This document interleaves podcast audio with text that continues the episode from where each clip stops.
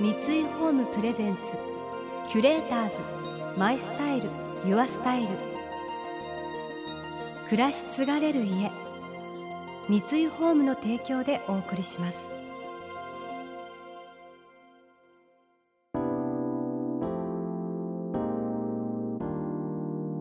溢れる情報の中で確かな審美眼を持つキュレーターたちがランデブー。今日のキュレーターズは石川直樹です。吉貝直です。想像力を刺激する異なる二人のケミストリー。三井ホームプレゼンツキュレーターズ。マイスタイルユアスタイル。ナビゲーターは田中れなです。今日のキュレーターズは写真家の石川直樹さんと映像作家でダンサーの吉貝直さん。22歳で北極から南極まで人力で踏破。23歳で7大陸最高峰の登頂に成功しその後も世界各地を旅して撮影を続ける石川さん。そして吉貝さんはダンサーであると同時に身体的な感覚や現象を題材にした映像作品を発表しています。厳しい自然や秘境を旅して身体の限界に挑む石川さん。そして普段は意識しないような人間の体の細部にまでフォーカスを当てて表現を追求する吉貝さん。そんなお二人はご自身の体とどう向き合っているんでしょうか？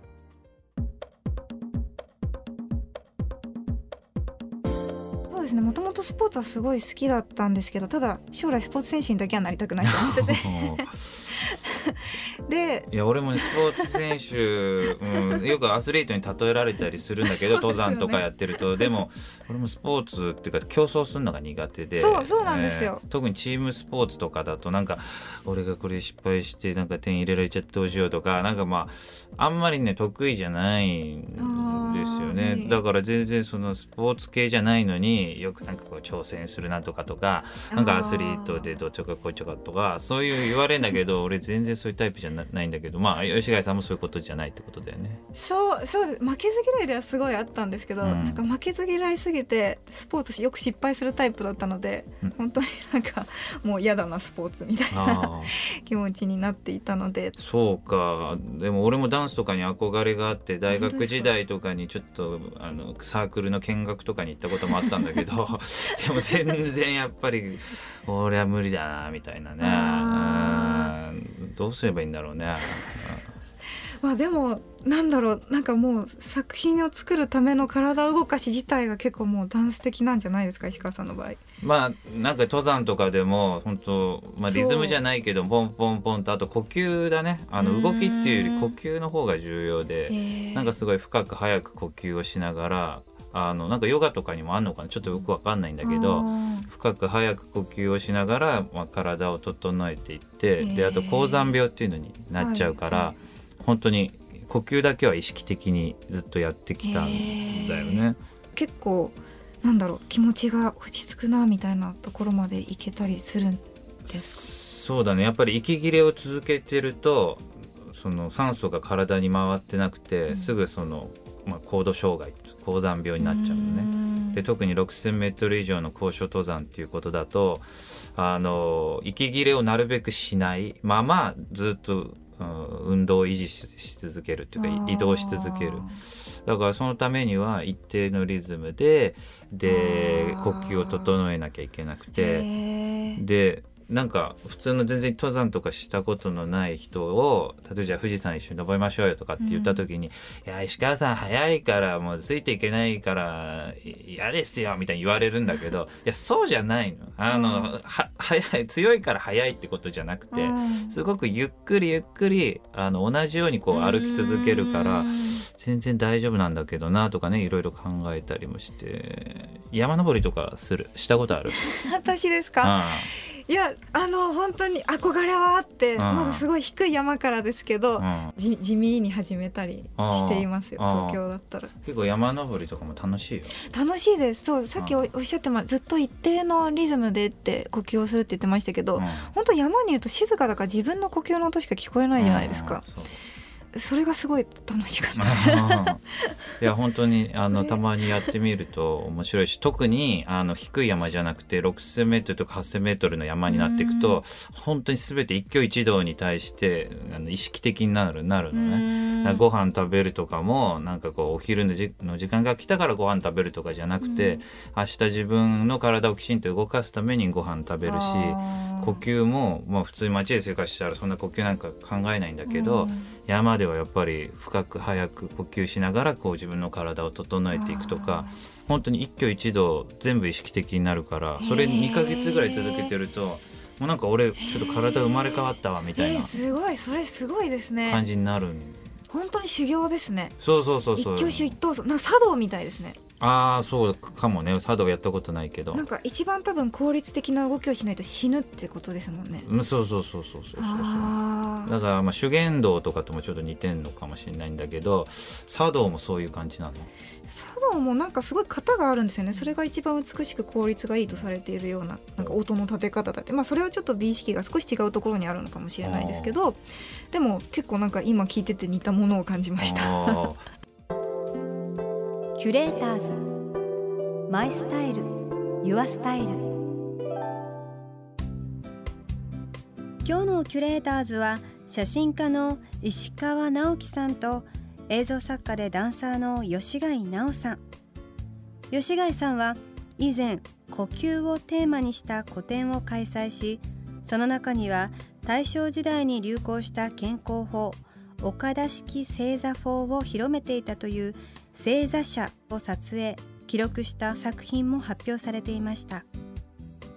あの星座社の映像も見たけど、はい、あの星座もあれ呼吸とかと関係してるそうですね、っていうかすごい実はシンプルな方法なんですよ。単純にきちんと正座して自分の呼吸の音吸に耳を澄ませて呼吸を大事にしながら30分間座ろうっていう本当それだけのすごいシンプルな方法なんです、うん、実際にやってみるとやっぱりそういうので心が落ち着くのかな。テントの中とかだとやっぱりあぐらかくか正座するかなんか体育座りっていうかしかないから体を縮こまらせていつも呼吸してるんだけどあの正座のね映像作品を見て、はい、俺もこれちょっと取り入れたら面白いのかなとか俺正座好きなんですよ。あのあんまり足しびれたりとかしないタイプでだからちょっとやってみようかなと思ったりとか。えー、すごい悟りが開けそうですね テントの。そう思ったんです。テントのあのすごい狭い中であの中で何をどれぐらいの時間過ごして何をしてるんだろうみたいな。いやもう2か月半ずっとテント暮らしだし連続45日間テント生活とかでもうほんといい加減嫌になるけどでも、うん、あの一番最初の家だと思ってるから全部寝袋を真ん中に置いて左右に洋服とか全部置いてもう全部寝ながらこう あの行けるっていうねそう本当に便利な空間ではあるんだけど星座は私意外と強い方なんですよね。というのは茶道をやっているのでなんか座っていてもうー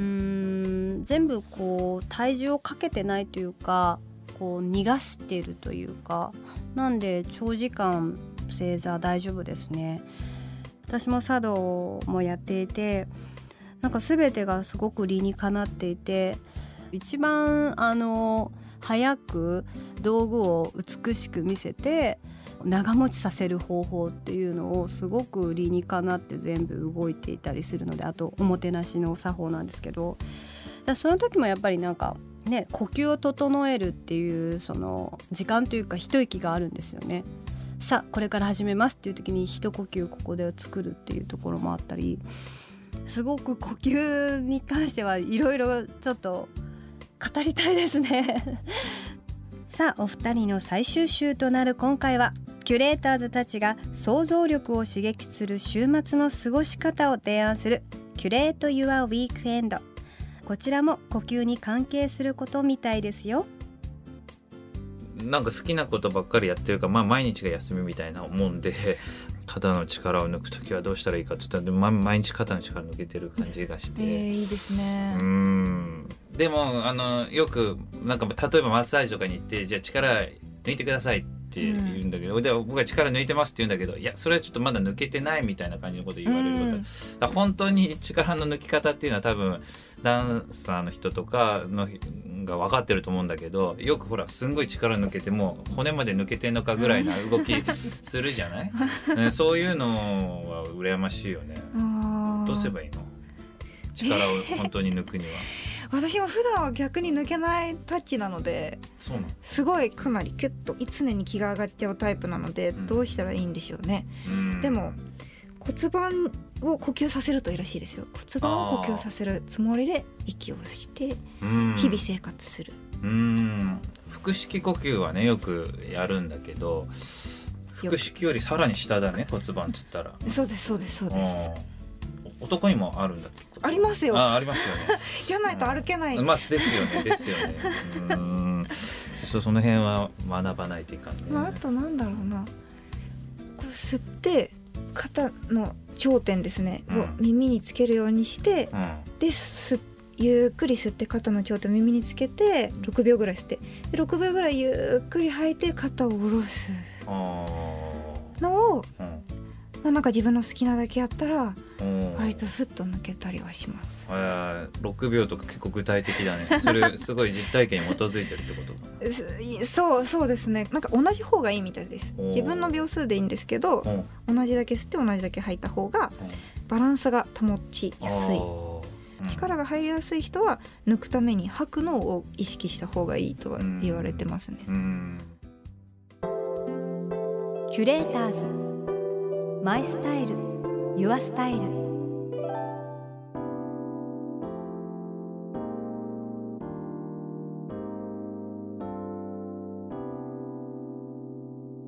田中れながナビゲートしてきました。三井ホームプレゼンツ。キュレーターズマイスタイルユアスタイル。今日のキュレーターズは写真家の石川直樹さんと映像作家でダンサーの吉貝直さんとのお話をお届けしました。力を抜く。これ大事ですよね。本当に。緊張したりとかちょっと一生懸命になっちゃうとやっぱ力入っちゃいますからね。そうすると思ったほど伸びないっていうかエネルギー出せなかったりするんでやっぱり何事も力抜くって大事なんですよね。でもヨガを最初に始めた時にすごいびっくりしたのがあ私力抜くって感覚知らなかったなって思ったというかこんなになんか力入れて生活してたんだってその時思ったんですよね。なんかふーってこう力を抜いてなんかただ体がその骨盤に乗ってるだけとかなんか自分の体の動かし方も分からず一生懸命なんか手を伸ばそうとしてたんだなそれは届くはずないよなみたいな精神的な考え方にもつながったりとかしたんですけどなんかやっぱり呼吸だったり、まあ、ヨガだと骨盤を意識すごくする動きがあるんですけど骨盤にこう空気がふーって入るとなんかね自律神経が和らいでいくのが分かるんですよ。ふわって。そうするとなんかなんかですよ。女性ホルモンが出てる気がするんですよ。ーってした時に優しいこう気持ちになって穏やかになってふわってこう女性らしい気持ちが出てくるような気がしてやっぱりね呼吸って大事だなって思います。人に優しくできますからね。この番組では感想やメッセージもお待ちしています。送ってくださった方には月替わりでプレゼントをご用意しています。今月はスウェーデンの洋食器ブランドマテュースが製作するレースキャンドルホルダーです。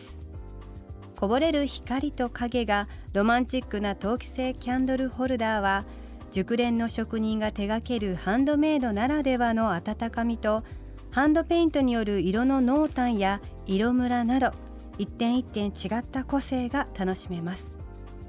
またインテリアライフスタイルなどあなたの暮らしをより上質にする情報は Web マガジン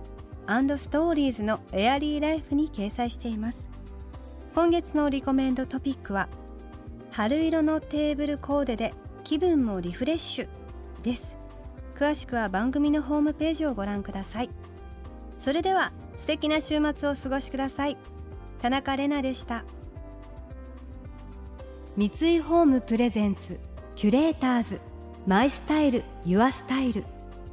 暮らし継がれる家三井ホームの提供でお送りしました。